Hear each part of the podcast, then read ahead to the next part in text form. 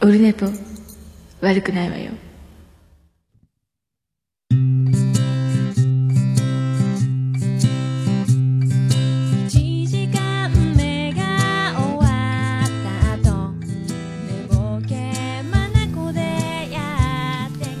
はい、12月9日月曜日でございます。第261回でございます。オールネポでございます。時刻は今9時ちょい過ぎ。今日9時からやる予定にはしてましたが、ちょっと遅れましたが、えーまたツイキャスで相変わらず、えーやっております。あの、同じものが後でポッドキャストで流れる仕組みになっておりますので、まあ、ポッドキャストを聞いてる方は、えポッドキャストですけどっていうことになると思いますけども、えーそんな感じでございます。えっ、とね、どうしましょうか。どうしましょうかって。えっ、とね、まずは、まずは、えっ、と、どうしよう。DM もあるので、えーまずビスマルク大先生の、えー、ネクスト秘境ラジオ、今、改め、なんで、なんか、ビスマルク大先生、LINE アットいただいてます。読んでみたいと思います。えー、桃屋のおっさん、オルネポ最高終身名誉顧問豊作チェアマンのアマンさん、リスナーの皆様、こんにちは。忘年会の季節になってきましたね。昨年、忘年会の乾杯の温度で滑ってしまいました。そこで、おっさんが考える滑らない乾杯の温度を教えてください。え会社の忘年会です。ということですね。それではお答えください。ということですが、お答えください書いてません。自分で勝手に言っただけでございます。忘年会で滑らない挨拶っても、乾杯の挨拶って、滑りますよね。っていうか、あの、もう飲みたいし、お腹空いてる人もいるし、早く食べて早く飲みたいという状況の中で、えー乾杯の挨拶するのは非常に難しいと思うんですよね。だから、これは会社だったら、もう本当にあの、会社ならではのボケを入れるかですね。あとは、あの、社長の真似するとか、部長の真似するとか、酔ってない時にやっとくとか、あと飲んで、えー酔っ払って忘れてもらうとか、まあそういう技になってくるんじゃないかなと思うんですけども、あとはあの、やるべきことって、もう、あの、僕あんま乾杯飲んだとかやらないので、大体ボケるときは大体滑るんですけど、僕滑ったりかんのですよね。大体今日は僕のためにお集まりいただきましてありがとうございますみたいなことを言って、これの言い方次第じゃ滑るんですが、えーうまくいけば受けるんですけど、あとはもう花丸大吉大先生があの、ザ漫才で、えー優勝した時の、えー時の一本目の漫才のやつですかね。あの、スカートと挨拶は短い方がいいとか言って始まるやつの乾杯の挨拶をやるかですね。それを言って、えーぐらいですか。もう乾杯は受けんでしょう。あとはもうあのー朗読するしかないんじゃないですか。えー乾杯。今、君は人生の大きな、大きな、っていう、あの、乾杯のくだりを歌うかですね。えー君に幸せ、あー、あーまで引っ張って、乾杯ってやるかですね。もう、だ多分ね、難しいですよ。乾杯の挨拶は。えーなあ、もう、僕がやるのはもう今日は僕のためにっていう、いつもこのボケをしますね。えーもうそれぐらいしかないですよ。難しいですよね、マジでね。で、なんだかんだね、あんまりボケはね、難しいんですよ。あとはもうその日のみんなが共通して知ってることを被せるとかを選ぶのが一番いいので、その日に何か、えみんなで会ったこととかをうまく使うとか、あとはどうも沢尻エリカですみたいなことを言うか、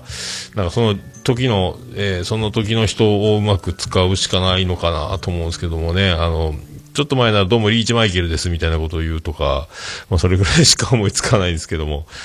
んな感じですかねえー、って思いますけどね。どうですかね難しいですね。なんか皆さんもなんか乾杯の挨拶で受けたことある方いたらね、また教えていただければと思いますけども。難しいですよね、乾杯の挨拶はね。酔ってから、あの、こう、温まってからやる余興みたいなのとはまたちょっと違うのでね、えー、と思いますので、いかがでしょうか、ビスマルク大先生。忘年会ですかね。僕まだ会社の忘年会がいつあるか決まってないですが、やるとは言ってたんですけど、来週かな今週はないから来週ですか ?21、22、22は日曜日なんで、20か21ぐらい、金土あたりがやっぱ濃厚なんですかね。次の27、28になってくるともう会社も終わるので、えー、多分僕も福岡でも飲んでるので、今日もあの、隣の会社の人が忘年会、えーしないかみたいな話があったんですけど、僕も福岡いますよ、その日、みたいな。28日集合しないかみたいなことを誘われたんですけど、いやいや、多分いないですね。いないですね。言うて、えーマジで？みたいなことになりましたけど。まあ、そんな感じですかね。えー、あともう一つ、えー、っとね、えー DM があります。えー久しぶりですね、メール。つ、普通おた。普通おたが来ておりますけども、よろしくお願いします。えっ、とね、これ、あの、あばらやからいた来てますね。あばらや高橋くんですね。えっ、と、わかりやすく言えば、えーなんですか、バイヤー高橋くんですね。え YouTuber ですか？えーいただいてます。お世話になってます、あばらやの高橋です。バイヤーの方を取り上げていただき、ありがとうございます。取り上げていただいて、ありがとうございます。ブライアン君認知しておりますので、いつでもお越しください、笑い。ということで、全然、まだまだ具体的には思いついてないのですが、せっかくなら、ポッドキャストを利用した YouTube の企画とかもなんかないかなと思ってます。オルネポさんは、好きな YouTuber とか、おりますか？いたら知りたいです。えー、的なお便りってここでもよかったでしたっけ？笑いということでございますけど、僕はこれ、それを気づかずに、えー返信して、えーっと、DM でやり取りするっていうことがここで起こって、あ、ここか、これ番組に呼んでいいやつかと思って聞いたら、番組に呼んでくださいみたいなことになりましたけど。で、僕、YouTuber、あの、あ、これありがとうございますね。あの、わざわざね。これだから、オルネポ最高終身名誉顧問豊作チェアマンのアマンさんが多分、えー高橋のこと言ってるぞっていうのを本人に知らせて、それでまた、あの、気使って高橋くんがメールをしてくれたんじゃないかの流れ、えーさすが終身名誉顧問豊作チェアマンの、えー力添えということになりますけども。で、あのー僕は YouTuber とかそんなに詳しくないですが、ほとんどそういうの見てないので、あの、ヒカキンは知ってるけど、みたいな。あと、はじめ社長みたいな名前は知ってますけど、で、ブライアンに、あの、だから YouTuber おらんの知ってる人、誰が好きなのって聞いたら、えーと、なんつったっけ、えー、チャンネルガードマン。チャンネルガードマンっていうことですね。えー、チャンネルガードマン。えー、かつひらがなでガードマン。ガー、横棒、ドマン、ガードマンっていう人なんですけど、チームなんかな？なんか僕チラッと見たんですけど、なんか家ぶっ壊したり、解体の家を、解体する予定の家を、えー解体すると知らせずにぶっ壊して、えーちょっと待ってよっていうドッキリとか、なんかそんなのやってましたね。あと、えっ、と、なんか一人、チームメンバーが辞めます。みたいな。あくしゃべてる。なんか言ってる、あの、スーツ着て、えっ、と、脱退宣言している。えっ、と、お母さんが映ってしまったのでやめます。えーその動画は、あの、上げないでくれってお願いしたいんですが、あの、配信されてしまいまして、えー私はやめます、みたいな。これ本当なのか嘘なのかわかんないですけど、そういう、あの、スーツ着て、ノーネクタイで、あの、ずっと、その、そういう話をしてました。やめます、みたいな。本当かみたいな。結構なんか、過激な、あれが、あんな感じが今流行ってるんですかね、YouTuber、YouTuber ってね。えー僕知らなかったんですけども。えーこれかと思って。結構、何やったっけ、チャンネルガードも。すごい再生数、やっぱすごいですよね、なんかね。えー長男ブライアンも好きって。いろいろある中で、チャンネルガードマンなのか、1位なのかよくわかる。これが、あのー、あばらやのかぶとくんも、好きらしいんですよ。えー喜んでたらしいです。ブライアンと同じということで。本当か？っていう、本当にこみんな、みんな知ってんすかね、ガードマン。僕知らなかったんですけどね。まあ YouTube 全然ね、えー見ないんで、えーわかりませんけども、本当えー驚きですね。えーということで、あの、高橋君ありがとうございます。なんかでも、ポッドキャストの企画を YouTube でやろうとしているということで、これは、えーすごいいいことになるんじゃないですか、高橋大先生が何か、ポッドキャストを。何どうしたらどう YouTube と繋ぐんですかね ?YouTube と繋がるような企画って面白いですね、なんかね。本当ね、YouTube は、編集も大変だし、企画もしていかなきゃいかんし、その、いろいろ、あの、ね、パッと、僕みたいにこの、このまんまが配信されるみたいなことにはならないと思うんで、大変だと思うんですけど、字幕つけたり。あと、企画がとにかく大変だと思うんですよね、その、収録、撮影、編集も大変だと思うんですけども、これに、ポッドキャストをどうするんだろうっていうのは楽しみですね、なんかね。えー、いいね。なんか、なんかあったら、あの、僕でよければいつでもお願いします。使ってください。使ってください。で、まあ、出る。でも、青森は無理か。えー、まあ、なんでも、僕はフリー素材なんで、なんかあったら。でも、まあ、ないでしょうけど、なんか、どうするんだろう、ポッドキャストね。えー、楽しみやな。なんか、それで、ポッドキャストがね、こう、YouTube と、YouTuber とポッドキャスト、ポッドキャストは二足のわらじみたいな。今多いんすかね ?YouTuber がポッドキャストやってるみたいなの聞なんか話聞いたことありますけど、どうなるんですかね？えー、楽しみでございますけども。えー、まあ、そんな感じでございますか？えー、なんか、あの、もう12月ですね、今年もあと、えー、オルネポ、あと何回ですか？えっ、と、通常で言うと、あと、今日、えー、11日に配信する分なので、水曜日なんで、あと2回ですか？今年はね。えっ、と、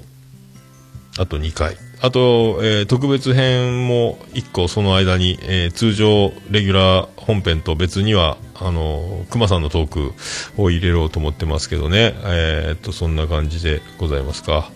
はい。で、ま、最近あのー紙を、あのー今まで5ミリで刈り上げてて、上をその分自然にみたいな、あの、ほとんどスポーツ狩りの延長線みたいな頭にしてたのが、ちょっと寒いので、あの、一回切り損なったのもあったんで、もうちょっと長めにして、したんですけど、短くするのから、ちょっとだけ伸びただけなんですけど、えっ、と、何センチなんかよくわからんけど、5センチぐらいあるんですかこれ。髪の毛ってよくわかんないですけど。で、すると、えっ、と、お風呂入って、一応乾かすんですけど、ドライヤーで乾かすんですけど、ハゲてないかと思って、あの、もともとハゲ、ハゲとるやないかっていうのはハゲとるやないかなんですけど、デコは広いんですけど、なんかだんだんあの、あの、デコが反り込みのように上がっていって、外感情が繋がるようになってたとして、その外感情が繋がって真ん中に髪の毛が残ったとして、その髪の毛の密度が薄いんじゃなかろうかというのを思うんですけど、あの、まだ確認は取ってないんですが、なんとなくそんな気がしないでもないんですけど、まあ、どっちでもいいちゃいいんですけど、でも、あの、いるなら、あの、ずっといてくださいってことになるんですけど。なんか、ちょっとその辺がね、よくわかんないですけど、どうなん、まあでも47歳、えー来年48歳、ネズミ年、えー4回目のネズミ年、えーになるので、まあ、しゃあないかとは思いますけども、バチバチ言うな。なんか、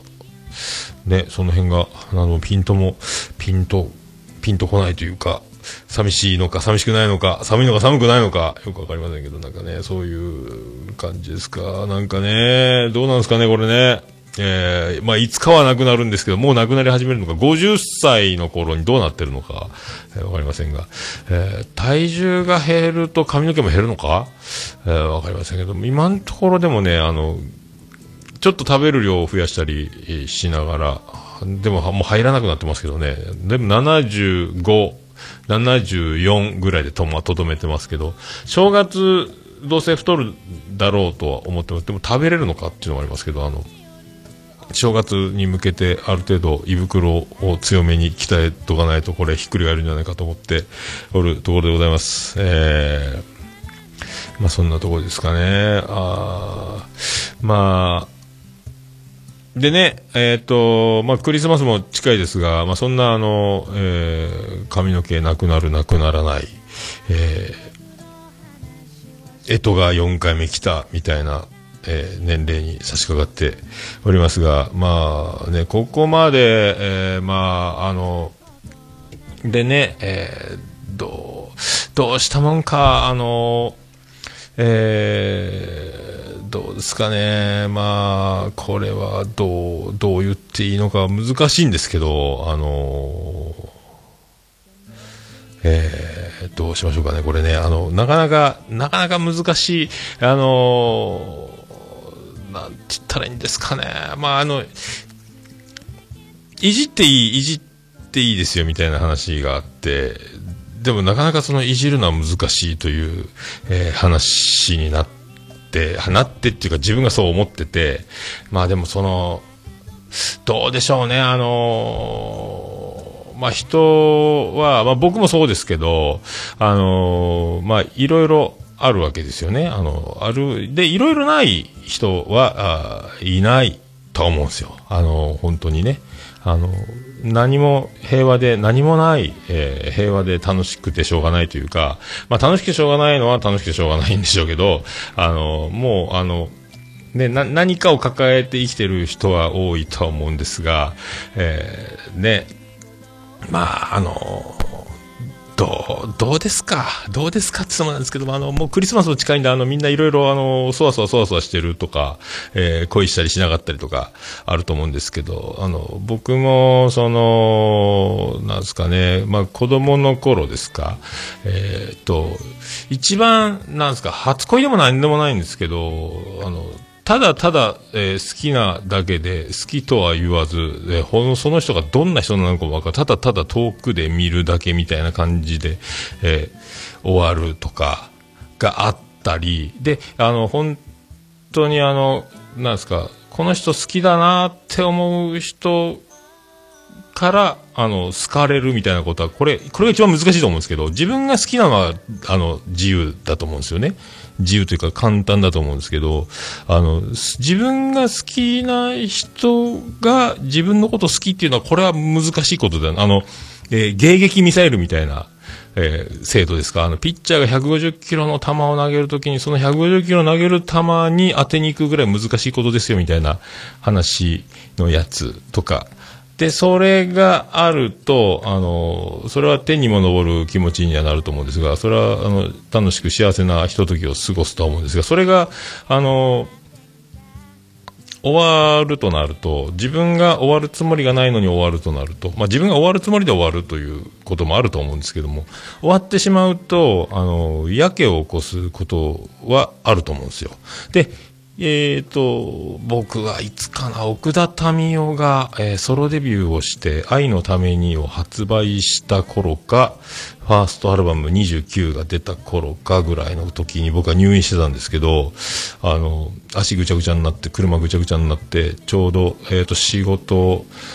社会人になった時ですかね。あの、まあ、多分オルネポで何回か喋ってると思うんですけど、あの、仕事で初めて人間関係というか、あの、怒られ続けるというか、あの、厳しい上司と自分のできなさに、あの、なんですか、やけくそになりながら、えーついでに、えっ、と、ついでにその頃、えっ、と、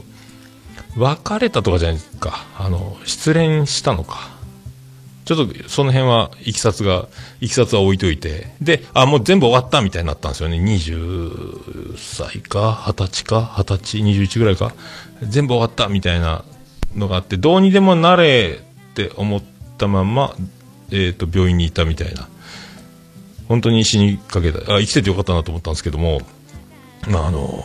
そんな、えー、あ、死んでたんかもしれないとか。で、その死んでたかもしれないって思った時に、えー生きて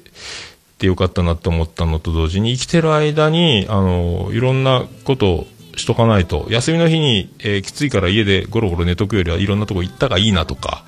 まあそんな感じで生きていかなきゃいかんなとか、あと、まあ、そんなに勉強ができるわけでもないし、その計画は立てれる方じゃないので、でもあの、あの時あれをやっとけばよかったとか、あの、じっとしとくよりは動いた方がいいんじゃないか、やんわり、なんとなくそう思っていたりとかなんですけど、えーちょっとぐちゃぐちゃになりましたけど、で、まあ、そんな、こんな、えー感じで、まあ、死なずに、えーやけくそにならずに、えーちょっといろいろな要素がありますけども、で、4回目のネズミ年やってくるじゃないかというところまで来たんですよね。えーだから、まあ、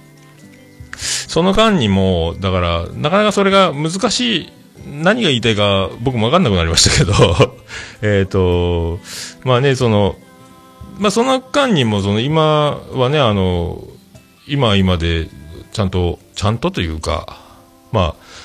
長女ブレンダがもう成人して、長男ブラインが高校生で、みたいな、で、次男次郎丸がいて、みたいな生活をしながら、ここまで来てますけど、なかなかだからその間も、あの、えっ、と、そっか、そっから結婚するまでの間にもいろいろあるんですけど、なかなかその、やっぱ、えっ、と、難しいですよね。えー難しいって何が、あの、好きな人が、自分が好きとかじゃなくて、もうあの、わけわからん感じで、何が何だかわかんないけど付き合ってるとかはよく、よくある、あるあるじゃないですか？ないんですかね？よくわかんないですけど、そんなのがあって、今があってとかなんですが、まあ、えーまあね、だからまあ、生きてたらいろいろあるんじゃないかっていうのが言いたい、言いたい？よくわかんない。だもう何が、あえー何が言いたいか、えーよくわかんなくなりましたけど、あの、結局僕が言いたいのは、えーえーっとですね、えーシュンシスカスを、えー私は、えー全力で応援したいということでございます。えーだから11年ものの、えー長いやつが終わったみたいなことを言ってて、いじっていいの？いじってくださいよみたいなこと。でも飲んでたからどうかわかんないですけど、あの、えーとにかく言いたいのは、えーシュンシスカスを全力で応援しますということで、桃焼きの桃屋プレゼンツ、桃屋のおっさんのオールデイズだ、ネッポン。ててててて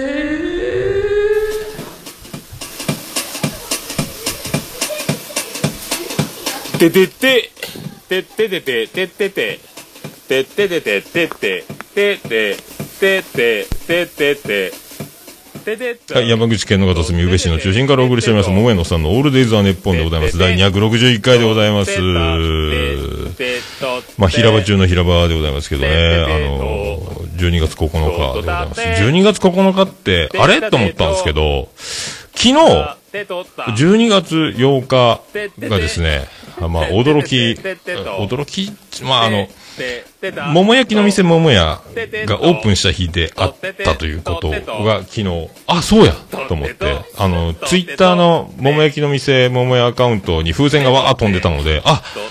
そうやん。まあ、あ、そうや、明日やな、みたいなの思ってて、今日になって、8日になってみたいな日に、後で気づいたんですけど、そうやったなと思って。あと、ジョン・レノンが、えっ、と、射殺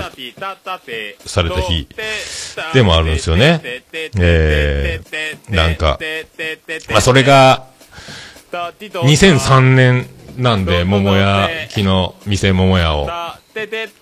ープンしたのがね、あれから16年、丸16年か、17年目か。長男ブライアンと同じなんで、17歳になる年のやつか？やつか？だと思うんですけどね。はい。ということで、第261回、よろしくお願いいたしまーす。いやー、ポッドキャストですよ。あと15分とかだったのになーっていう感じで、もういろいろあって、SS ステディ、どうぞよろしくお願いいたします。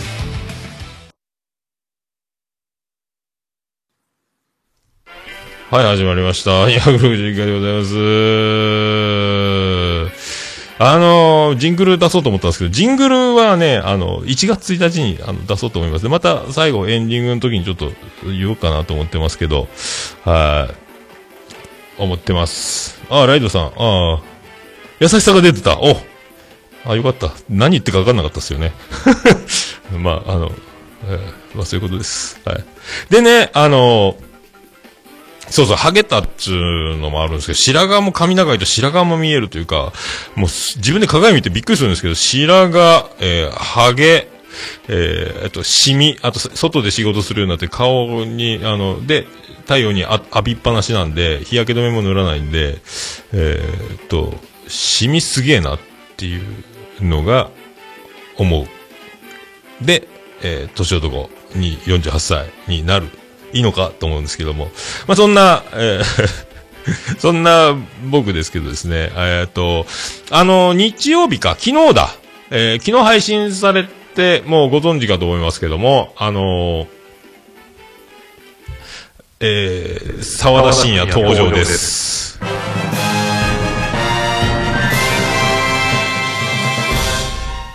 ね、どうも、徳光和夫です。まあ、大げさにすると、あの、あんま沢田さんはよろしくないって言うんですけど。えっと、沢田さんをゲストに、えー招いて、えー収録した模様を、あのー昨日流しましたが、いや、あのーね、まあ、大御所中の大御所、本人は、あの、大御所と言うなと、趣味の世界じゃないか、いい分じゃないか、みたいな話。で、まあ、いろいろ、あの、なんで、あの、桃屋さんは、そんなに受けを貪欲に狙いに行くのか、みたいな話からいろいろ話が、えーまあ、弾んだ。だとやっぱもうあの、沢田信也の真骨頂っていうか、まあ、聞いていただければわかると思うんですが、まあ、沢田節ですよね。あの、もう、えー、なんて言ったらいいんでしょうね。あの、グーの音も出ないというか、まあ、あの、僕がそうですねしか言えない展開がずっと続いていくっていうのが面白いと思う。だからなかなか僕が、あの、いろんな人と収録で喋って、あの、気持ち悪いぐらい褒め合うみたいな時間帯とか、そんなんじゃなく、えー、で、僕はもう進行できないんで、あの、沢田さん頼みますよ、みたいな、僕下手くそなんで、みたいなこと言って言ってたんですが、言ってたらもう全部沢田さんやってくれた感じで、あの、全部あの、進行するというか、だ本当はだ、沢田さんじゃあ、あの、それ、どう思ってんですかとか、まあ僕が言えば、まあ済む話なんですが、もうそういう余裕もないので、で、僕はねって沢田さんが言い出すっていうね、あの、いろいろ喋った後、自分の番が回ってこないので、あの、じゃあ僕、で、僕はね、みたいな話で展開していくんで、僕はそうですね、しか言えないみたいな、こういう、あの、えー図式というか、えーなんすか、まあ面白かったですけどね、あの、えーま聞いていただければと思う。1時間ちょいぐらい。あと、多分ね、えーっと、アイドリングトークとオフトークでも結構、もう沢田さんもね、僕も喋る方だと思うんですけど、沢田さんもよく喋るなと思って、えーよもうガンガン、喋りっぱなし、よう喋るな、うわ、本物だ思いながら、あの、きも耳にね、イヤホンから入ってくる本物だ思いながら、えー 聞いてました。聞いてたっていうか喋ってたんですけど、一緒にね。で、結構あの、で、僕関西文化じゃないかと思うって言われて、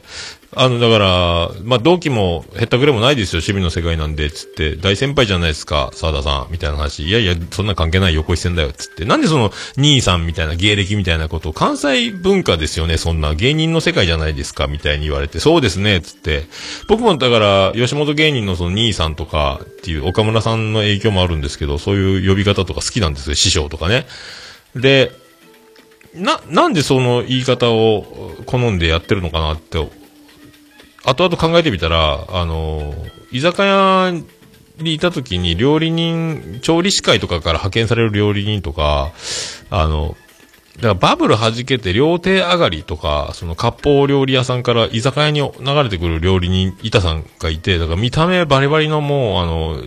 なんですか、一般人に見えない、えーポマードべっとりみたいな、あの、キラキラのテッカテカのシャツを着て、あの、ハンドバッグを、あの、片手に持って、あの、中洲を歩けば、なんか、周りで頭下げられるみたいな、怖い人に見えるみたいな感じの風貌の、仇じゃねえだろみたいな人たちが、結構、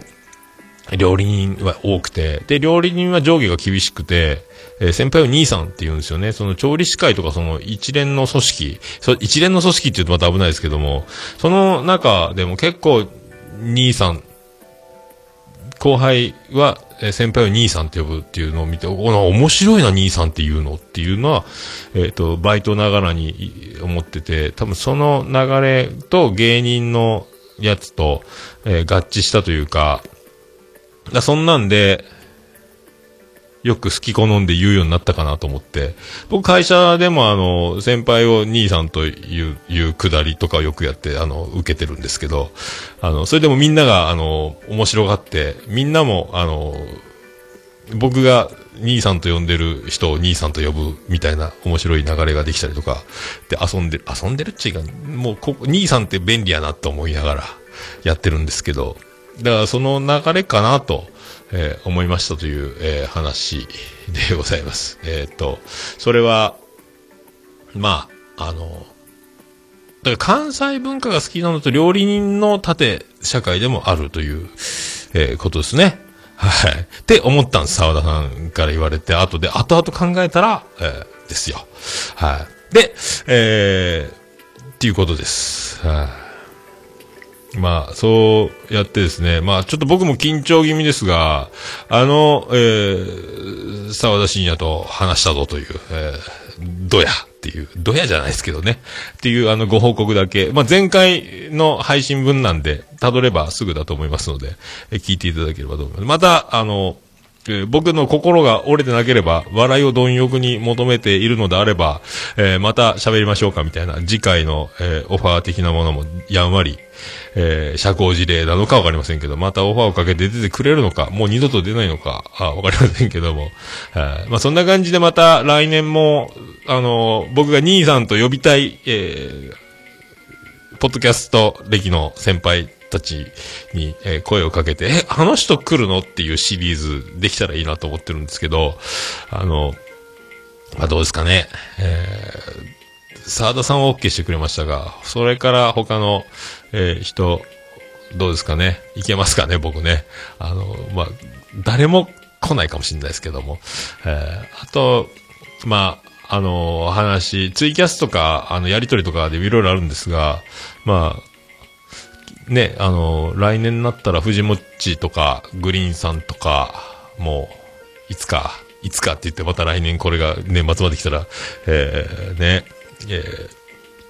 あるかもしれないですけども、あ、三大ポッドキャストですね。えー、それもありっすね。いろいろね、でも、ありえない人たちばっかりですけどね。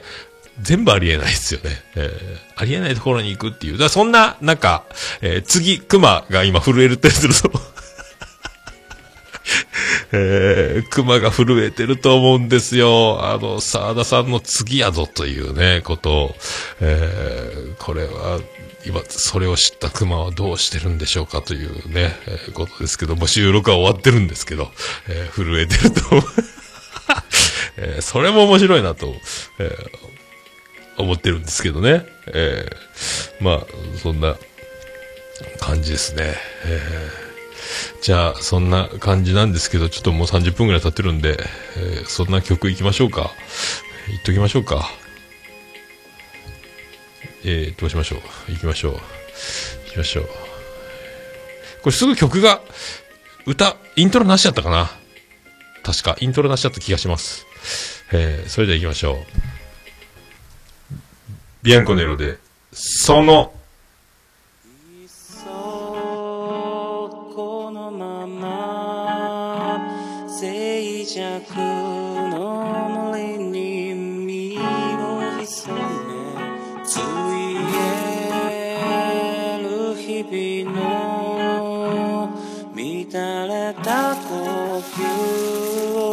をた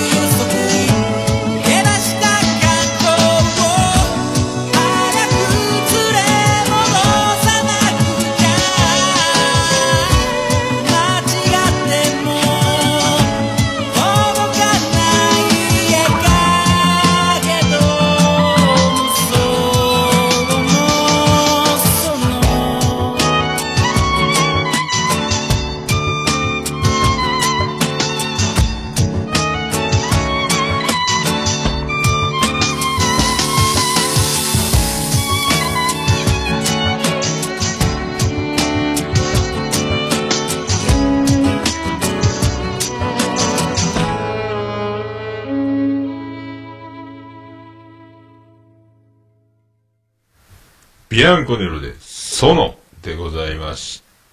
た。もうオルネポ聞かなきゃでしょ？はい、ということで、261回でございます。あ、エコーが入って、クリス・ペプラみたいになったんですけど。ええで、あーどうも、ツイキャスの方どうも、トラベル大地さん、ピスケさん、どうも、こんばんはでございます。ありがとうございます。はい、同じものが後ほど、あさって流れます。あの、え？あさってか。水曜日8時に、ポッドキャスト配信してます。の収録、こんな感じで撮っております。よろしくお願いします。はい、ありがとうございます。でね、あの、土曜日か。えっ、と、たまたま土曜日、えっ、と、金曜日に、明日休みって言われて、うえってなって、土日休みになったんです、急にね、また。えーだ、と、急に土日休みになるっていう、この裏返しとして、えー急に土日仕事になるでおなじみなんですけども、土日休みになって、で、休むかって言われて、みんな休むってなった。で、あの、出たいなら、デスクワークとかありますけど、出ますかって言われて、あ、出れるなら出ましょうかとか土曜日言ってたんですよ。でもなんなんか空気がち、あれ？空気違うぞと思ったんで、あの、もしかして、僕が出なかったら、あの、上司、上司が出ないと、僕一人出るってわけにはいかないんで、じゃあ、あの、僕、出なかったら休まれるんですかねつって、あの、僕が出る理由が出勤の理由になる感じですか？みたいな。そうですよ、みたいな。じゃあ休みますってなったんですけど。だからあの、会社的にも、お前みんなが休むんだから休めよとはやっぱ言っちゃいけないですよね。あの、休み、いや僕はその稼ぎたいですとか、そんな急にあの、有給を消費されても困りますとかって言われたら、権利として多分あるんだと思うんです。あの、休めよとは言えないんでしょうね。でも、なんとなく、休みます。わかりました。休ませていただきます。みたいになって、で、土日休みになって。ってことは、えー土日で、えっ、と、下関で、あのバンディーナが、えー写真展をすると、プリント展。写真じゃなくて写真をプリントしたものを、えー展示するという。で、コーヒーも出しちゃうっていうのが、えー東京っていう、えーバンディーナ、えーバンディーナプリント展。名前バンディーナって、本名だったかな？で、プリント展。東京。東京の写真なんですけど、えっ、と、じゃあ、土曜日行こう。な、なんか、サニトラ、あ、サニトラさんいますね。サニトラさんのツイートで、サニトラさんが土曜日に行くぞ、みたいな、書いてたんで、なら、土曜日がいいかなと思ってたんですよ。あの、なかなか会えそうで会えない、えー、サニトラさんの、この前もうちの近所に来て、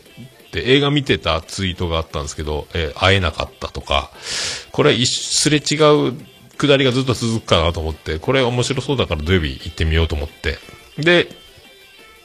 土曜日行くことにしたんですけどね。で、えっ、と、土曜日、で、おばさんも土曜日行けそうだと、午後。ってなったので、あ、これ、またおばさんに会うぞということで、おばさんに何かあったんだっけこの前話。7回ぐらい会ったことになったかな。多分僕の、えー今年一番会ったポッドキャスター。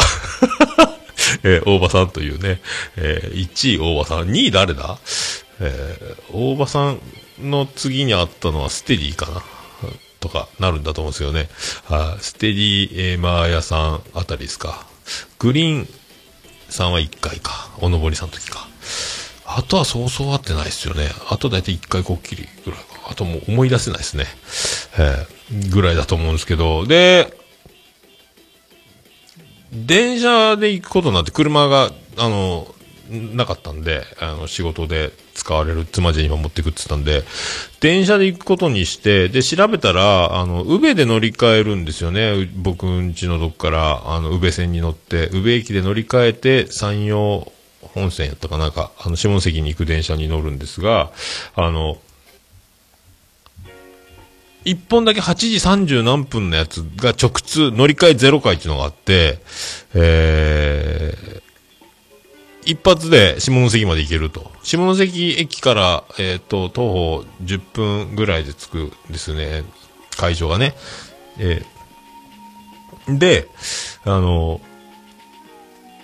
って思って、で、いつもは、あの、で、990円の切符を買って、間に合ってたんで、で、あの、単線なんで、駅でいつもすれ違うんですよ。あの、行き何ですか？は向こうから来るのとあっちから来るのみたいな。えー往復、えっ、と、上り下りが、えーホームで、え1番乗り場、2番ホームに入ってきて、すれ違ってから GO。で、単線なんで線路1本しかないんで、あの、譲り合って、駅で譲り合って出ていくみたいなパターンばっかりだったんで、で、すでにもう電車は来てて、あ、これがだからいつも乗る、えー新山口方面、僕宇部方面なんで、あの、反対側の電車があったんですが、反対側の電車はそれで出てったんですよ。僕も時計見てて気づけばよかったんですけど、ぼーっとコーヒーか、水買ったんか、水買って、いつも乗る、えー、宇部方面のホームに立って、水を買って、ぼーっとその電車を見ながら、その電車が下関行きだということを知らずにずっと、あの、立ってて、で、すれ違う電車もな、来ないまま、電車は走り去り、駅のホームに何もない、おばあちゃんが座っているだけ、次の電車を待つおばあちゃんが座ってるだけみたいな。あれ？ってなって。で、もう一回あの、一番乗り場なんですけど、僕が一番ホームなんですけども、その時刻表、駅の時刻表、無人駅なんですけど、見たら、えー、2番乗り場みたいに、丸2って書いてあるんですよね。それだけは反対側のホームから、なんで？なんでって思ったんですけど、なんでそういうことするのか僕にはよくわかりませんけど、なんででしょうね。反対側から来るわけないですもんね。なんでそのホームを変える必要があるのか僕にはさっぱりわかんないですけど。なんでですか？電車の長さが違うのか？いや、違うな。いや、わからん。で、結局それで乗りを、乗れなくて、電車が34分で40何分かになって時計、あれ？ってぼーっとしてたんですけど、僕も。ぼーっとしすぎが良くないんですけど、10分ぐらい、5分、あ、き、あ、来てないって、そこで気づいた。電車来てねえと思って、うわ、やってもうた。それから30分ぐらい待たなきゃいけないってなったんで、どうしようかな。でも自転車で、その、宇部新川駅まで行けば、宇部新川止まりの電車、宇部新川初の電車っていうのがいっぱいあるので、僕ん家の近くの宇部岬駅か。そこはもう全然1時間に1本ぐらいのとこなんで、電車、自転車で20分行くかと思ってもう自転車で20分、えー、宇部新川駅まで3駅分自転車で移動して、えーそこのから、えーだから100円ぐらい電車賃が安くなるんですけど、その分自転車でこいで、えーもう大きく買ってたんでしょうがねえわと思って、えーと乗って、それ、だもうすでに電車また、あの、ホームにずっといて、あの、出発まで10分ぐらいあるけど、まだもうすでに止まってて、で、まだ、おじさんが一人しか座ってなくて、僕二人目で座って、で、下関の後行くだけ。安心ってなってたら、えっ、と、電車がさーっとホームに入ってきて、そこから乗り換えで、あのーいっぱい乗ってきて満員になったんですよ。1両、2両編成か、電車。だから、まあ、自転車で移動して、正解やったな、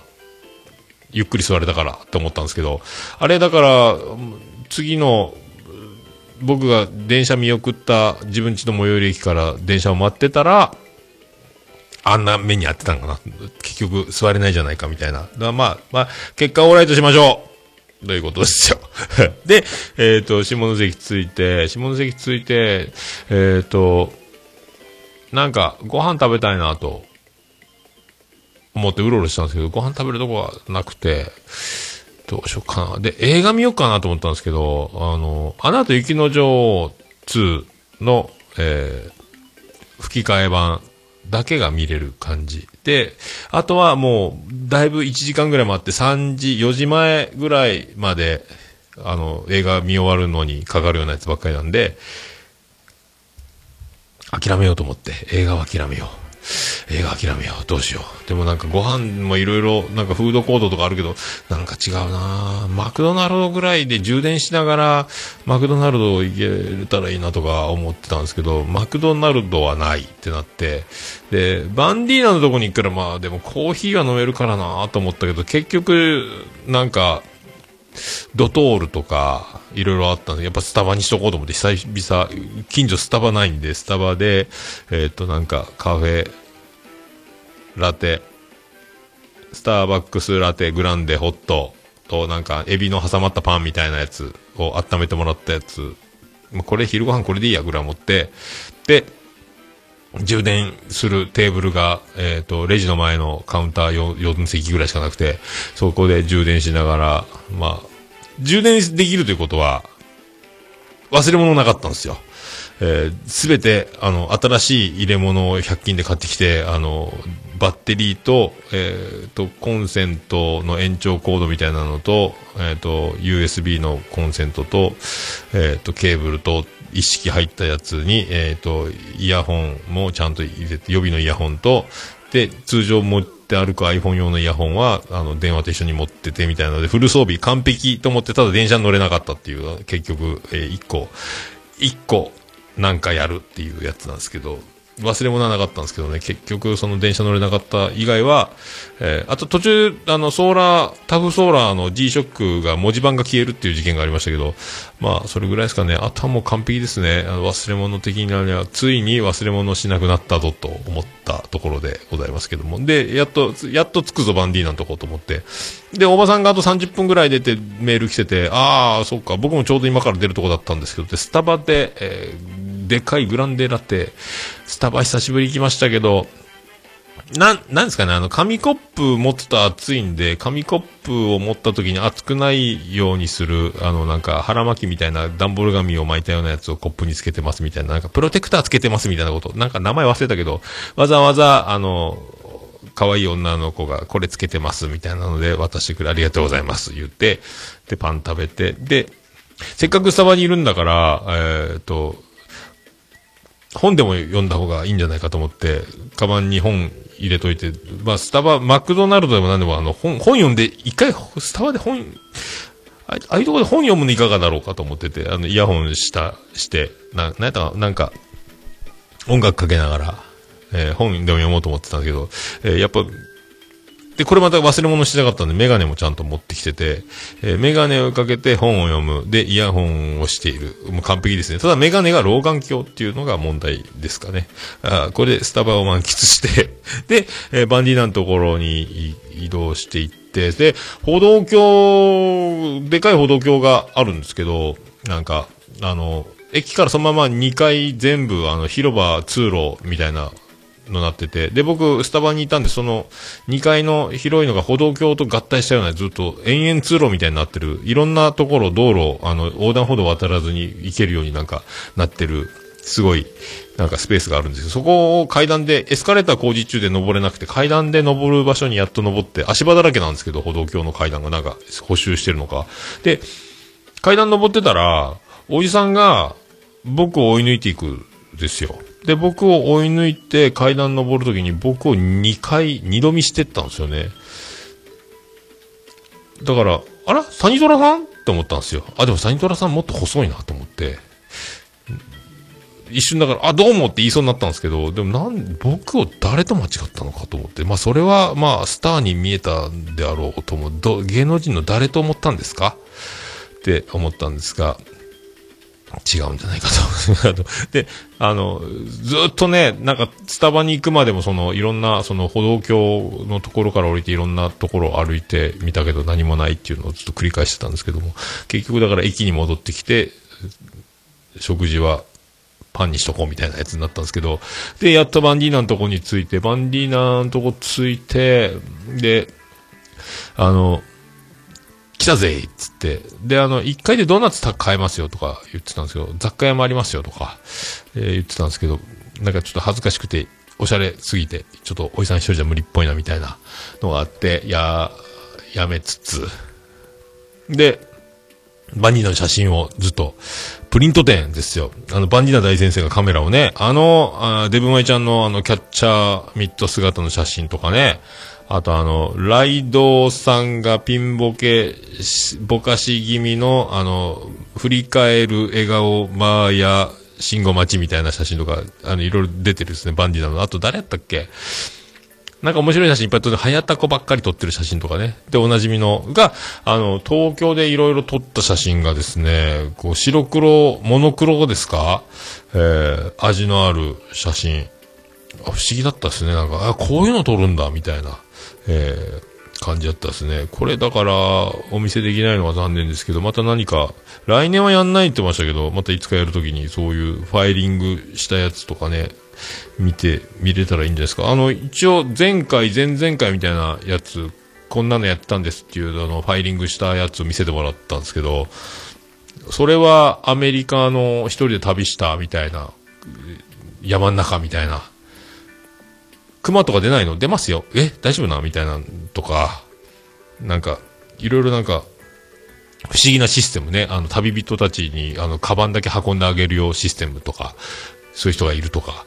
盗まれないのって盗まれる人もいます。ですよね。みたいなやつとか、あの、みんな、あの、これ、トイレもないけど大丈夫なの？女の人とか言ったらトイレとか大変、大変じゃない？って言ったら、女の人いましたよ。みんな、なんかどっか草むらに隠れて、マジか？みたいな、そういうやつとか。あと、沖永良部島に行ってとか、あの、結構バンディナやってんな、みたいな。で、なんか、ポエムが、ポエムがあるやない？これ書いてんの書いてます。みたいなことがあって、ポエム。あ、いいね、これ、みたいな。なんかいろいろ、なんでこんなロマンチックな男なんだ、みたいなポエムね。とか書いてあるっていうやつが結構な量あったんですけど、まあ、喋りながら見てたんで、ほとんど頭に残ってないですが、ゆっくり見たいなっていうか、あの、全部写真に撮って持って帰って見たろうかなぐらい思ったんですけども、まあ、それは、えーやめとこうかみたいな。いろいろ。と、ポエムでしょ？写真でしょ？コーヒーでしょ？イケメンでしょ？バンディーナコちゃんがいっぱい集まるっていうね。だえー喜び組じゃないですけども、そういう、この前、昨日か大場さんもツイキャスでね、あの、弟子にしてくださいって言ってましたけど、バンディーナの、えー弟子になれば、あそういうことになるんじゃないかみたいな。えーでね、一番、あの、プリント店で東京の写真が渋谷だ、新宿だとか、いろいろ、いろんなところの写真があって、僕が一番好きだったのが、えー女子高生が信号待ちしてて、制服姿でミニスカートみたいな、で、片足上がってる写真。これ、伝わんないですよね。あの、街の中で、後ろから撮ってるんですけど、とか、あと、ホステスさんが立ってる写真とか、あと、ホテルが写ってる写真とか、あの、伝わりますかね？あと、満員電車とか、あと、えーオタク訪問みたいな、えー写真とか、オタク訪問って言って、まあ、伝わらないと思うんですけど、えーね、そういう、いい、ね、丸球が映ってたりね、あの、渋谷のね、とか、不思議だったですね。あの、が、外人さんとかね、で、許可、撮ってんの？みたいな。いや、もう普通にカメラ向けても、全然、そういう、なんか、普通にカメラ向いてくれるみたいな。ど、どうなってんの？みたいな。えなんか面白かったですけど。すごいですね。あの、すごい枚数ありましたけどね。えーいろんな角で、あの、自動じゃなくて一眼レフで自分でピントをやるので、その、意図的にあの、向こうがボケてて、こっちがピント当ててみたいな技みたいなのとかね、がいろいろ駆使されてるんですけど、で、まあ、生々しい、あの、生活感あふれる、えー住居、みたいな、えー路上の、みたいな、とか、こういうの撮るんだ、みたいな、とかがね、えー、すごかったですね。これ、まあ、あの、見れ、見れないですよね。店で。だだから、バンディーナが、にあって、バンディーナが別にスマホとかに保存してたりすれば、会った時にちょっと見せてくれるかもしれないですけども、すごかったですね。まだいろいろ取りためてるやつがあるとか、あといろんなあの、試みをやってるみたいな話もあって、クリスマスに、あの、福岡に現れる、えー技みたいなのも、真似できんなみたいな。その、だから、彼は彼なりのこういうことをしたら面白いんじゃないかみたいなのが頭の中にいっぱいあるみたいで、そういうのを一個ずつやってるみたいなんですけど、その話聞いてるだけで面白くて、まあ僕が言うのもなんなんで、多分またいつか、えバンディーナチャンネルみたいな番組ができれば、バンディーナが自分で喋ればいいとか思うんですけど、あとブログとか書けばいいとか思ってるんですけど、えーいや、でも面白かったですね。あの、そんなこんなしている間に、えっ、と、だから、コーヒーも入れてもらって、デミタスコーヒーをね、1000円で販売するようになって、えこれで僕も気持ちよくバンディナー飲めるなと思って、で、デミタス入れてもらって、おばさんも後ほど来て、で、で、飲んでて、で、あの、やっぱうまいですね、デミタスね。あの、すごいだから、あの、ネルドリップでもう、パンパンに粉あ引いて、すごい量で、あの、ちょっとだけ出すみたいな、あの、贅沢極まりないコーヒーをね、えーやっぱ美味しいですね。あの、濃いのが、ななんかほんと不思議な味なんですけど、濃いけど濃くないというか、もうコーヒーってこれ、黙って飲んだら気づかんのかなっていう新しいなんか違う香りのものみたいな感覚にもなるんですが、ワイングラスで飲んでるってのもあるんですけど、えー、もう、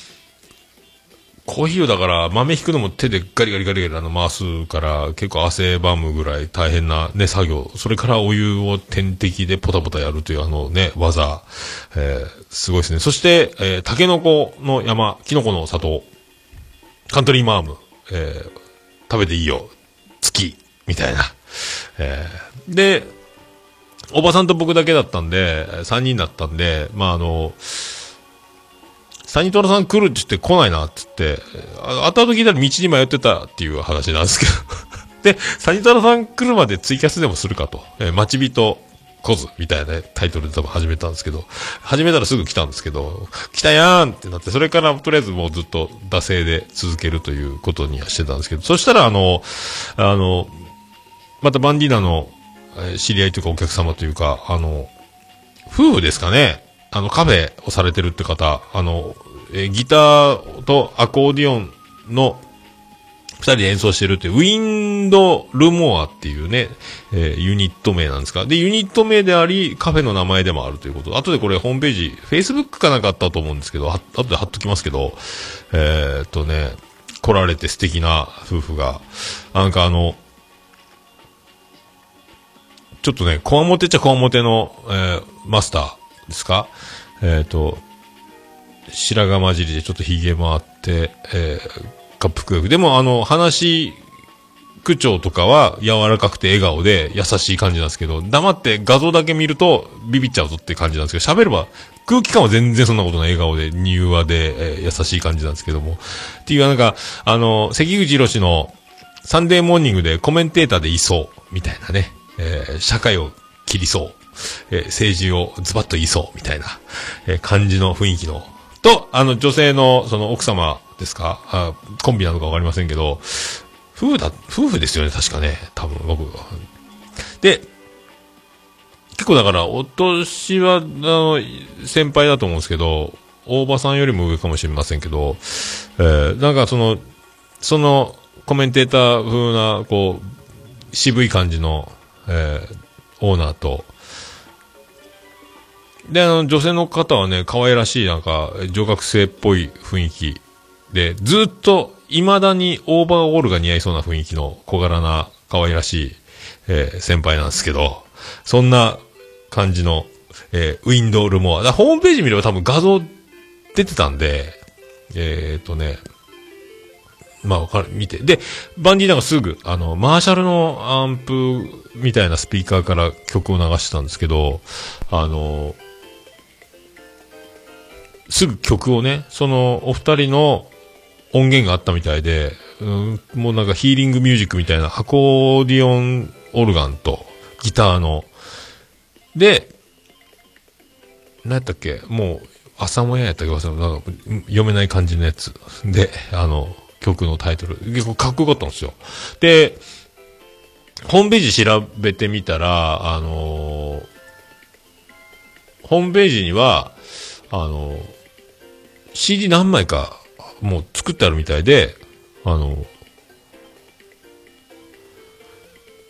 買えるなと思って。で、来週の土日、土曜か日曜か、14日かな？で、バンディーナまたそこで、なんかイベントかなんかあるみたいで、えーコーヒーは、あの、飲むみたいなんですけども、えっ、と、コーヒーやるみたいなんですけどね、そのライブ、で、飲ん、食事とかカフェの時に頃合い見て曲始めるらしいんですよ。えーだから、そんな、こう、雰囲気合わせて曲が始まったりするらしいので、で、あのー朝もや？何やったっけ？なんか忘れました。曲があるんですけど、で、それ、あの、CD が何枚か販売されてみたいなんで、もう、こう、行きたいなと思って、文字、新文字やったかな？文字区っていうこと？山の中っていうね、えー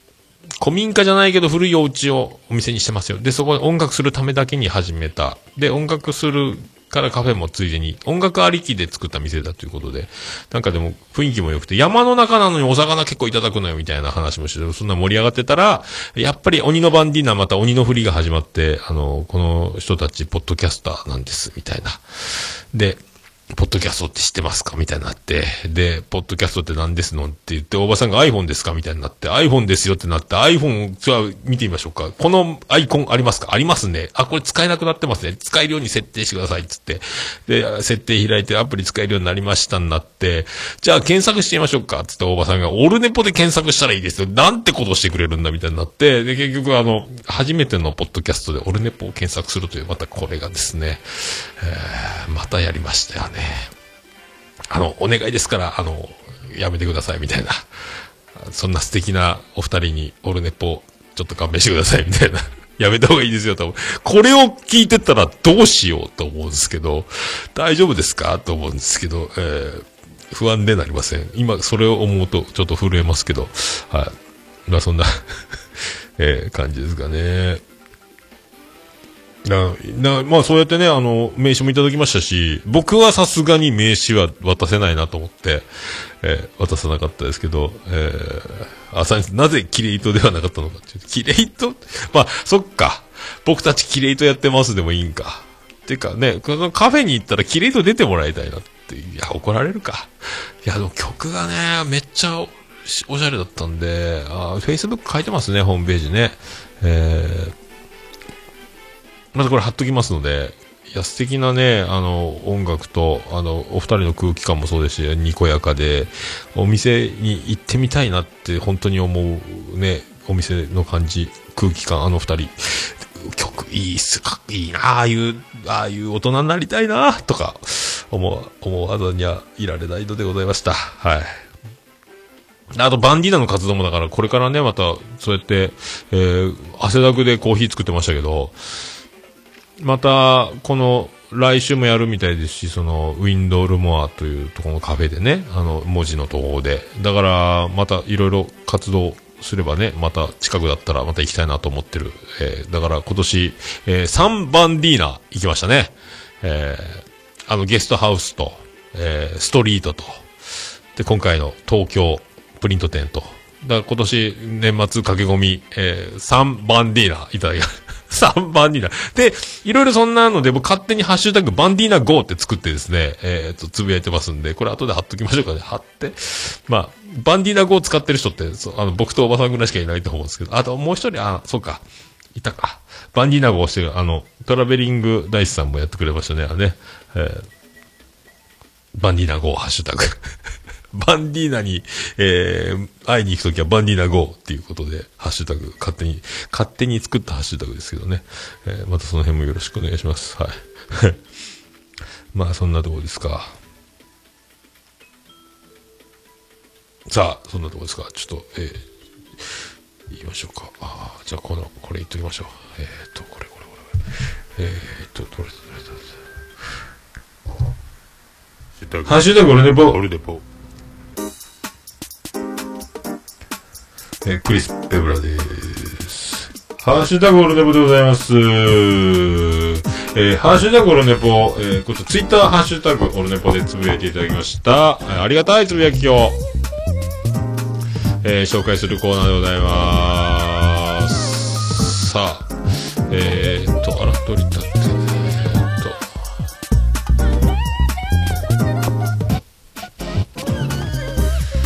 さあ、新しい方から順番に行きたいと思います。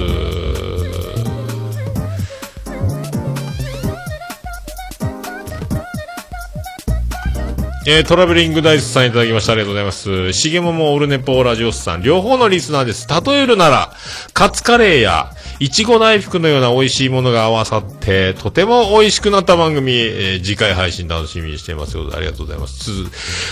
ありがとうございます。いやでもなんか、ね、しげもも、オルネポ、ラジオスさん。ありがとうございますね。なんかね、えー、もうほんとね、きっかけは、えー、しげももとか、きっかけはラジオスさんとかで、あの、オルネポにたどり着くっていう方は結構おられると思いますので、本当にあの、今となってはね、あの、同期は同期ぐらいな感じなんですよ、ラジオスさんと、あの、オルネポって。ただもうこの力の差というかね、あの、えー大きく水をあげられましたけども。で、ラジオさんが、えー一回、100回をもってかな？ぐらいで休止ってなって、えー、活動休止してる間に、しげち兄さんと僕で、しげももが始まったという流れで、しげももが始まって僕としげち兄さんが楽しくキャッキャキャッキャやってるのを見て、ちゃんなかさんがやっぱり復活っていうね、えー感じになったので、えーこの3つの番組が存在するという形になってるんですが、おかげさまで、えーね、もう本当これ、あの、これが本当の小判ザメ商法じゃないですか。という感じで、あの、僕も、あの、なんとか必死でね、来年は本当、もうず全部、えー定期配信できればなと思ってますんで、えー今後ともよろしくお願いします。そう、もうね、カツカレーのような、みたいな、僕、それ、本当ね、えー1スパイスにでもなれればいいなと思ってますけども、ありがとうございます。いちご大福のね、粉の一粒でもいいと思ってます。ありがとうございます。ありがとうございます。で続きまして、同じくトラベリングダイスさんいただきました。ジングルー集楽しみです。自分は、えー、なんとか力あやめの、えー、チパックのジングルが好きですと。えー少し切なそうに、うんちパックっていうところがツボですということで、作業頑張ってくださいということで、あれ一応作業完了したので、あとは、あの、音源は一応編集終わりましたので、えーまた後で詳しく言おうと思います。1月1日に配信しようと思ってますけどね。えーありがとうございます。続きまして、大場さんいただきました。えー、オルネポ特別編に、ポッドキャスト界の大物、沢田信也さんが登場。沢田さんには過去数回お会いお会いして、かなり緊張したけど、さすが桃屋のおっさん、互角にトークしてる、すげえなということで、ありがとうございます。えー、狭朝公演タイムっていうね、この、はい、つけていただき、ありがとう。恐縮でございます。恐縮でございます。えー怖いですね。怖いですね。ありがとうございますね。まあでも、僕も、もう聞いていただければわかる、ビビって、僕も結構ビビってたでしょ？えーなんだかんだ言うてもね、えーと思いますよ。えーまあ本人が一番嫌がるんで、澤田さんがね、その大御所扱いね、えー、嫌、嫌だということなので、みんなでもやっぱ大物ってな、言っちゃいたくなるんですかね、澤田さんってね。そういう空気出しますね、やっぱね。しょうがないですね、やっぱ澤田さんね。俺は大御所だっていうのがボケになったらいいんじゃないですか、これから。西川きよし師匠みたいに今度、若手から説教されるぐらいのキャラに。ならんか、でも、まあでもね、いろいろね、えーいろいろ、だあのー収録の中でも言ってますけど、あの、公演タイムと、その狭さと、えー自分のね、その、自分の出したいところを出してっていう話も、それも聞聞いていただければと思いますけどね、さすがだなっていう、えーこれぞ、えー沢田信也だっていうもう感じがしましたので、えー僕にはできないと思いますけどね。やっぱすげえなって思いました、聞いててね。あやっぱ考えてんなーとか思って。えーこの行き当たりばったり感と、えーなんか、えー転んで血が出て修正する僕の感じと全然違うなと思っております。えーでもなんか、目指すところは似てるっていうところもあったのはあったんでね。えーありがとうございます。今後ともよろしくお願いします。ありがとうございます。あやほさんいただきました。これから聞くポッドキャストということで、あやほさん、ありがとうございます。オールネポ入っております。これから聞く1日前、聞いたんでしょうか。ありがとうございます。ありがとうございます。えー、なおさんいただきました。えー、新カリオンの再放送、最新回。ピックアップされる新幹線ツバメ、えー鹿児島中央行きで戦って、火山つながりで北九州の皿倉山で再戦。うわー、めっちゃポッドキャストじゃんって思ってるのは私だけ笑ということで、これに、こんちき、北九州の片隅、オルネポ、切れ長となっておりますけども、えー、何のことかさっぱり僕はわかんないんですが、えーと、大場さんはよくわかってるみたいで、これ22話の話ですな、みたいな。あと、アマゾンプライムにありますよとか、いやー、新幹線変形ロボ新ガリ、新カリオン見てるよ。プライムビデオ今チェックする。ということで、なんか、あの、皿倉山、えー、全、僕全、そういう番組、な、新カリオンっていうのがあるらしいということですよ。えーで、この流れで、えー、皿倉山を、が出た瞬間に、あの、えー、と、今年、去年の終わり、えー僕とグリーンさんと、えー大場さんで行った、恋人の聖地、皿倉山山頂を思い出したみたいで、えーめっちゃおもろいやんってなったという話らしいですよ。えーありがとうございます。ありがとうございます。えーね、そして、キャンドルナイトにはグリーンは来なかったということですけども。ありがとうございます。え、トラベリングダイスさんありがとうございます。いただきます。最新回、特別会拝聴自分のポッドキャストを聞き始めた時のことを思い出した。初めは声優さんの番組を聞いていた、その流れでカテゴリーで検索し、聞くようになった。みんなプロの喋りって、えーこれをなりわいとしている人だ、だと思っていました。二足のラジとは驚愕とともに感動しましたということで、まさかこれが一般人がやってたのっていう驚きがあったということですね。はい、僕も最初びっくりしましたけどね。だから音質もそれぞれ、えー力量もそれぞれ、えー作り方もそれぞれ、えー無数にあるっていうね。えーそんな、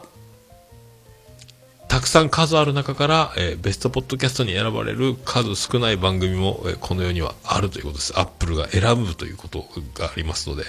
えー選ばれるまで頑張っていきたいなと思ってますけど。よろしくお願いします。ありがとうございますね。えーっとね、それでね、えっと、トラベリングダイスさんはね、さらに、えっと、また後で、これなんかね、あの、ハッシュタグツイートとリプライと混同してたのがあったので、またこれ読みたいなと思いますけど、後でね、多分出てくると思います。ありがとうございます。で、バンダナさん来ました。1日目終了です。とても濃厚な1日となりました。ポッドキャスターさん、リスナーさん、音楽アーティストに来ていただき嬉しいです。リスナーさんのご兄弟が営まれている山口県湯田温泉にあるケーキ屋さんのロゴは、おかよさんが手掛けたそうです。ということで、おかよさんが、えっ、と、そのサニトラさんの弟さんのケーキ屋さん、えーのロゴを作ったということで、おしゃれな、あの、おかよさんのあの、タッチの絵ですね。えーこれ、えーパティスリーフルールという湯田温泉にあるケーキ屋さん、これサニトラさんの弟さんがやられてるケーキ屋さんということで、えーすげえなあサニトラさんなあ。えーということでございますよ。ハッシュタグオルネポで、えー検索していただければと思いますけど、おかよさんも、ポッペ店やってましたもんね。おかよさんと、えートランクルームスタジオのミオさんと、ユンユン白書のユンユンさんで、個展みたいなのやられたんですよ、この前ね。えー、絵のやっぱこう、才能というか、特徴のある、こう、可愛い印象に残る絵を描けるというね。サニトラさんも、そんなトレー、パーカー着てましたっけね、この前ね。えーと思いますけども。えーありがとうございます。そしてまたトラベリングダイスさんいただきました。ハッシュタグオルネポとバンディーナ GO ハッシュタグ入っております。ありがとうございます。えー、美味しそうなコーヒーということで、藤岡弘さんに渡さないように、美味しくなーれ、美味しくなーれ、はい、ここで一回捨てますってなってしまいました。マジっすか？藤岡弘さんって一回捨てるんですか？コーヒー。美味しくなーれの後。なかなか一杯作るのに何十分もかかるっていう話らしいですけどね。いや、ありがとうございます。続きまして、大場さんいただきました。下関チポーラから、ツイキャス配信中ということで、またこれ大場さんに、あのー気がつけば、ツイキャスやってる間に、僕とバンディーナがこれ映ってますけどね、えーその写真展やってるところでございます。ありがとうございます。ありがとうございます。さあ、さあ、えっ、と、あら。さあ、続きまして、えー続きまして、えーマーヤさん、いただきました。えーそう思っ、これ、リプライか。リプライだ。ハッシュタグオルネポ。えーケンチさんの、えーっと、250回、あ、260回ですね、これ。自他線拝聴自他線拝聴同感。え、おじまじ終わってしまうなんて残念ですっていうことを、ハッシュタグオルネポ、ハッシュタグおじまじょで、ケンチさんが、えーつぶやきまして、えーそれのリプライで、マーヤさんがそう思っていただけて嬉しいです。すいません、もうネタがつきました。その代わり、まゆゆをオルネポにねじ込もうと思ってます。よろしくお願いします。ということを書いているということですね。えーだから、おじまじょ終わるの皆さん惜しんでますよということで、もうネタがないのでもうできませんと、えー、まやさん。その代わり、まゆをオルネポに送り込み、送り込みますと。首猫捕まえて、あのプロレスラーが、あの、場外乱闘して、首猫捕まえて、リングの上に、あの、放り投げて、あの、試合させるみたいな、そんな感じにも思いますけども、あまゆ首猫捕まれてリングにドーンと。で、その、リングに上がってきた眉を見て震えてる僕、勝てないってなる感じですか。だからまあ、まだ詳細決まってませんけど、まあ来年から眉出るよということになると思いますので、また詳しく、また決まればと思いますけど、あの、眉大先生がね、あの、大先生をさらにで登っていくということになると思いますので、僕のトークスキルが上がればなと思ってますけど、あの、僕が成長するんじゃないかなって一番ね、え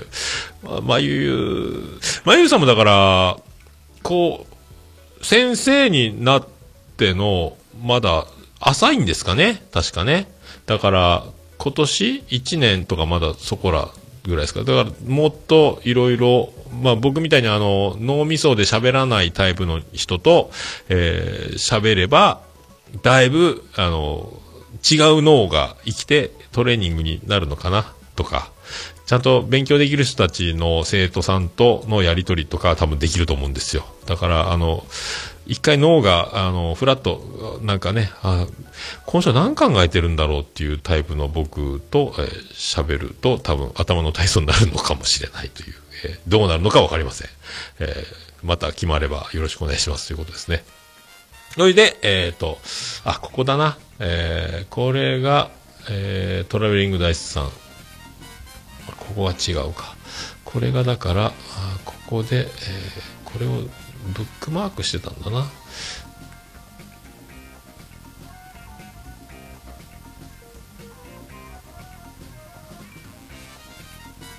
さあ、やりました。いつも楽しいトークありがとうございます。ラジオスさんで気になって聞き始めました。弱敗リスナーです。誰、声が誰かに似てるなと思ったら、トギーさんに少し似ておられる。仕事で下関に行くので、本拠地、本拠地感を味わっております。大分の千よりってことで、ありがとうございます。大分なんですね。下関に仕事で行かれるってことで、あ、近いですね。まあ、隣、隣、隣、まあ、ちょっと遠いですけど、はい、まあ、近いっちゃ近いです。ありがとうございます。トギーさんですね。あの、福岡の地元タレントって言ったら地元タレントなんですけども、KBC ラジオで僕ら、あの、トギーズはヘイとか言ってた、あってたんです夕方ね、えートギーさん。えーボンジョルのトギーですとかっていう感じなんですけども、イタリア人亭みたいな感じでね、亭がね。えーだ独立されてる、自分でやってる個人企業みたいな感じだったんで、あの、自分で仕事を取ってやるみたいな。あとね、あの、適当チャンネルとか多分、JCOM かなんかで、確かやってますよ。はい。清く正しく適当チャンネルやったかな、確か。えーあと、中洲ブルースみたいな、ムード歌謡も CD 出してたりね。サングラスがトレードマークの方なんですけども、面白いですよね、低音でね。ああ、光栄でございます。ありがとうございます。えー続きまして、以上かな？まだあるかな？えーと、アポロさんいただきました。12月5日に楽しく拝聴したポッドキャストということで、オルネポ260回ありがとうございます。ありがとうございます。えーと、これは、え今まで聞いたポッドキャストで、えー、あやほさん。これは入ってます。オルデポ、ありがとうございます。そう、そして、椿ライドさん。イルミネーションを見たい、二郎丸くん。女子かとツッコミを入れる、父、桃屋。キャンドルネートに行ってる親父に言われる筋合いはねえな、笑ということでありがとうございますけどね。まあ、そう言われりゃそうですけども、えー違うんじゃないですか。僕は、あの、たまたま行った場所がキャンドルナイトだった。キャンドルを見に行くというわけではないのでね、イルミネーションが見たいみたいな衝動とはちょっと違うと思うんですけども、ただ、おいさん二人で、えーカップルだらけ、ファミリーだらけで、えー恥ずかしかったというのは違いないですけども。ありがとうございます。えーと、コンビニエンスなチキンさんからいただきました。えー、高橋くんは有名人。僕は、ノンコ法の YouTube を妻に見せながら、僕の友達だよって自慢しました。わらわらってことで。やってんな。やってんのか。あーそっか。これで、あの、リプライとかでね、あの、アマンさんが自慢してますけど、俺が最初に会ったんだよとかね。やってますね、これで。えー、そっかそっかそっか。まあでも有名人っちゃ有名人ね。あの、だかこう YouTuber でこれでポッドキャストにあの光を注ぐ男になれば、ね、あの、すごいですよね。あばらやよりも YouTube、YouTuber 高橋が先行してしまうこの、なんか歴的にはあばらやの方が多分ね、あの、あ、違うか、でもバイヤー高橋の方が長いんか。えーあばらや行こうぜ、もうちょっとって思いますけど、ベストポッドキャストに選ばれ、ね、あの、あの、総合でバイリンガルニュース1位、2位、あばらや204号室 R とかいう日も近いんじゃないですか、これね。えー総合で。で、2020ベストポッドキャストにあばらや204号室ということで、えーね、便乗してオルネポということで、よろしくお願いします。ありがとうございます。えー、大場さんいただきました。第260回拝聴オルネポ5点ではいろいろ捜査、捜査継続中なんだな。果たして犯人はってことで、これね、えー捜査打ち切りですね。犯人出てきまして、またこの前もトイレットペーパーのシーンがあったんですけども、今捜査をね、もう、見つけようと思ってますけど、えーあとね、えーっと、洗顔で、この前あの、歯磨き粉と間違った、ビオレの洗顔があったんですけど、それ、シャワー室で僕、それ使ったんですよ。で、もう、やっぱ、ニキビ用で顔がスーッとして、ヒリヒリしましたね。なんか、すごい、ああいう、油ぎっしゅな顔、男用なんですかね。あんな油ゴシゴシ取れるやついいのかな顔えらいヒリヒリしたけどね。皮膚弱い人はヒリヒリするねって思った、え次第でございます。はい。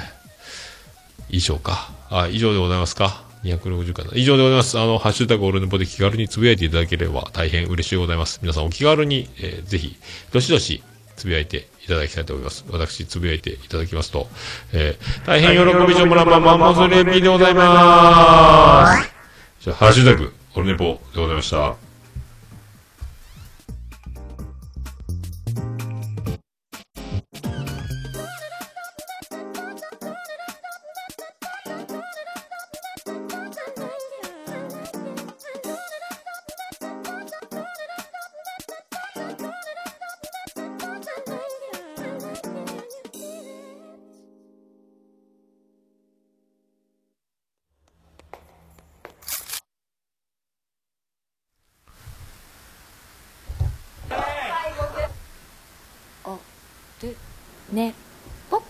やもう何ですか？はい、ということで、滞り、滞り終わりました。終わりました。今まだね、止まっちゃったんで、マイク入れましたけど、まだ、この間に探すんですよ。頭出しをするんですけども、えー今、今もう止まっちゃったんで、マイクを入れて探してるところでございますけど、あった、あったでございますね。あったでございますよ。えー、あー、三条さん、せん、あー、宣伝ありがとうございます。ありがとうございます。トラベリング大さん、お恥ずかしい。大丈夫でしょう。あーあ、今日、ユニコーン T シャツです、サポロさん。そうです。ユニコーン T シャツです。ありがとうございます。えー、でね、あの、今度の日曜日ね、あの、内首獄門同好会のライブに行くんですよ。あの、隣の会社の人がファンで、えーチケット余計に取ってて行かないかみたいなことで、長男ブライアンと行くんですが、長男ブライアンはその日日曜日、剣道の試合が下関であって、下関から周南まで行くんですけど、僕は、えー周南に先に乗り込むんですが、え車がないので、長女ブレンダーに車、あの、使っていいかって言ったらいいよってなったので、僕は長女ブレンダーの車で行き、で、え試合終わりに妻ジェニファーが長男ブライアンを周南まで連れて行って、周南でライブ合流して、僕と二人で車で帰る流れが日曜日、スタンディング、なんかスタンディングで、え整理券なんですよね。だから番号順に入っていって、行くみたいな。僕だいぶ300番台ぐらいか、400番台、なんかさそれぐらいのとこなんですけど、まあ、州なんて街自体が、僕もよくわかってないんで、早めに行ってぼーっとして、えー、なんか、暇、本でも読むか、か、ツイキャスするか、移動中ツイキャスするか、道に迷うか、どうかなるかと思います。まだ日曜日、そんな感じで。でね、今、予習キットというか、その、あの、隣の会社の人が DVD とか CD とか貸してくれて、で、武道館ライブみたいな、クラウドファンディングで、その、出資して、いくらを払った人は DVD セットと、あと、直筆なんかとか、いろいろあるらしいんですよ、ランクがね。あの、一緒に打ち上げに参加できるぐらいな、までお金を払えば、DVD と CD とグッズと来るみたいなのとかがあるみたいです。で武道館ライブの DVD を見て、めちゃめちゃ面白いんですよ。で、あの、音源で Spotify とかで聴いてた時はピンとこなかったんですが、演奏クソうまいんですよ。クソうまいっていうのもなんですけども、あの、女の人のドラムとベース、ベースがね、あの、還暦を迎えたでおなじみで有名なんですけども、演奏がめちゃめちゃうまくて、ドラムもめっちゃうまいし、で、ギターも確か、僕はよく老眼で見えてなかったんですが、7弦ギターらしいんですけど、ギターもめちゃめちゃうまいんですよね。うわ、なん、なん、すげえっていうやつ。で、あの企画も面白いし、歌詞も面白いし、あのーえー、面白いですね、なんかね、あのーで、お遍路さんの歌とか、あと孫の歌とか、あと、まあ、いろいろあるんですあと、キノコの山とタケノコの山で戦争するみたいなのがあって、武道館で真っ二つに、あの分かれて、あの、ウルトラクイズの丸か×かみたいな状態になって、それで、行け!みたいな、あの、ファミコンでタケノコ山軍とキノコの山軍が戦うみたいな画像が流れてて、で、なんか、せーのでわーってなんかあの、戦が始まるみたいに、わーって、本当になんか殴り合ってないのかなぐらい怖い映像が出たり、おそれ、おキャッキャやってるんですけど、ダイブして、あの、人の上を泳いでる人がいたりとか、まあ、曲も面白いしね。で、あの、一人なんか、あの、なんかのバンドでボーカルやってるけど、スタッフみたいな人がいて、それであの、宙吊りにされて、あの、やめてくれよみたいなくだりも面白かったし、なんかいろいろ、いろんな面白いことをいろいろやってるみたいなんで、僕また初心者なんでよくわかんないですけど、いろいろ YouTube チャンネルもあったりとか、内首獄門同好会ってすごいですね、なんかね。名前もすごいですけど、えー名前がすごすぎて、紅白出れないのかはよくわかんないですけど、あとなんか、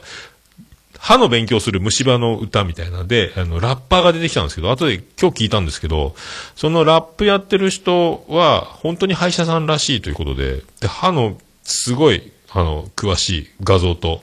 ラップ。あれ面白かったですね。いろいろ、あ水曜どうでしょう？リスペクトしたやつもあったりとか、なんかいろいろ、都道府県をずっと、北海道から東北地方から順番に九州まで言っていく、あの、森高千里のロックンロール県庁所在地以来な、あの、小学生が喜ぶ勉強になる歌みたいなのもあったりとか、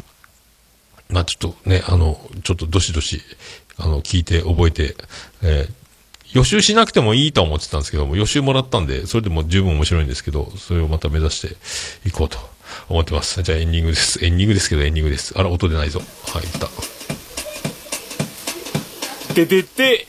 てててて、ててて、てててて、ててて、ててて、ててて、ててて、っとはい、山口県の片隅上の中心からお送りしました、桃屋のおっさんのオールデイズ・ザ・ネッポンでございます。第261回でございました。えーとね、だから1月1日、えー一人、オルネポ一人感謝祭というタイトルで、えジングル祭り、えー配信しようと思ってます。多分ね、えー朝4時とか、何時にする？朝5時ぐらいにやろうかなと思ってますけど、配信をね。えー数えてみたんですよ。全部タイトルを一応それなりにつけて、ずーっと辿ってったんですけど、その、ジングルね、えー89あるんですよ。あの、アホみたいで、おまけ入れると、えー90、全90種類を、あの、正月に配信しますので、えーもう、おせちもいいけどカレーもね、みたいな、暇だなっていう人、聞いていかがですかっていう。だからお便り告知とか、えーそういうのも入ってますので、ジングルだけではないんですが、まあ、あの、番組の合間に流してたってやつを、えー全部、全部入れてます。1個ぐらい載せてないのが多分あるんですよ。1、2個は。で、ちょうど全部で90種類、えー出ます。えー驚きの量ですけど、まあ、そんな、えー1日にいいのかなと思うんですけど、まあ、1日にこうやって配信するよりは、まあ、そっちの方がいいかなとか思ってますんで、えーよろしくお願いしますね。出ますよ。えー90もあります。えー1日の予定です。その前に、えー、熊さんの、えスペシャル対談のやつありますので、よろしくお願いします。まあ、そんな感じでございます。えーオルネポエンディングテーマでございます。えーバディで、星の下、星の上、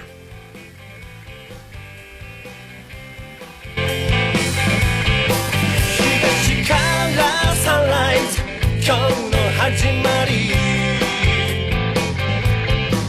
驚いたサプライズ。身を引くモー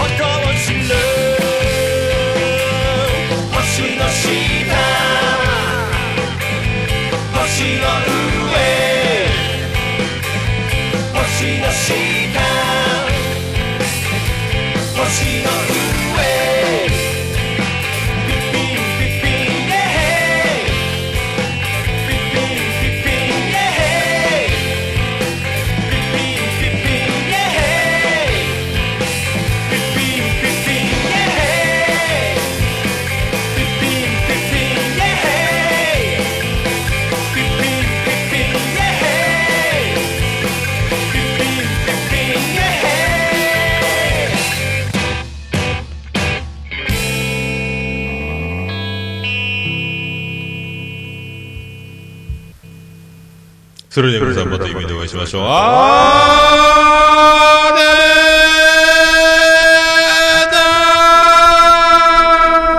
福岡市東区若宮と交差点付近から全世界中へお届け。桃屋のおっさんのオールディーズ・ザ・ネポー